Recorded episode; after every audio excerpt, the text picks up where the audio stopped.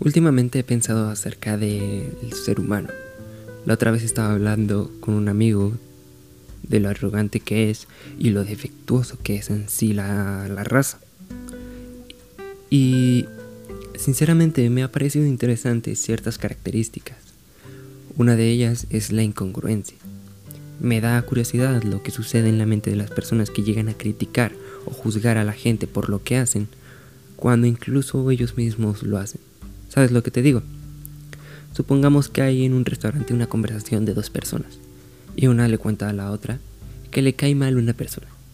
Le dice, güey, me caga esta persona. Me caga esta persona. La otra persona al escuchar pasa el bocado que trae en la boca, primero que todo, y pregunta, ¿por qué? La persona se percibe que tan solo de hablar del tema se pone furiosa, pues se observa que su cambio de respiración y el cómo va masticando empieza a acelerar. La otra persona responde con tono elevado. Es que me caga que la gente hable mientras come. Mientras que la persona espectadora observa cómo se quejaba su compañero, mm, ve como un pedazo de comida masticada se acerca a él. Es ahí cuando piensas, what the fuck with this man? Pero en fin.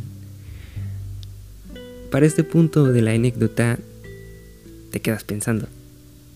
Este tipo se queja de algo que también hace.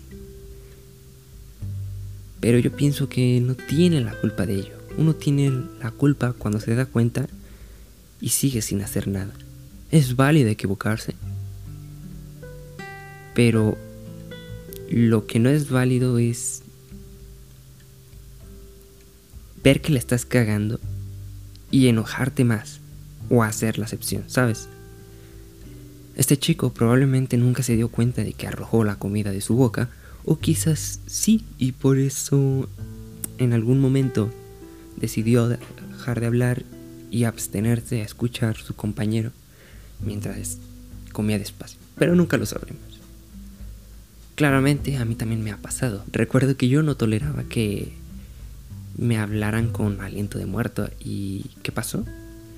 Pasó que cuando estaba hablando con una chica, me imagino, se sentía incómoda en todo momento, pero no quería ser descortés, una dulzura. Pero supongo que llegó un punto en donde ella hizo un gesto de desagrado, fugaz.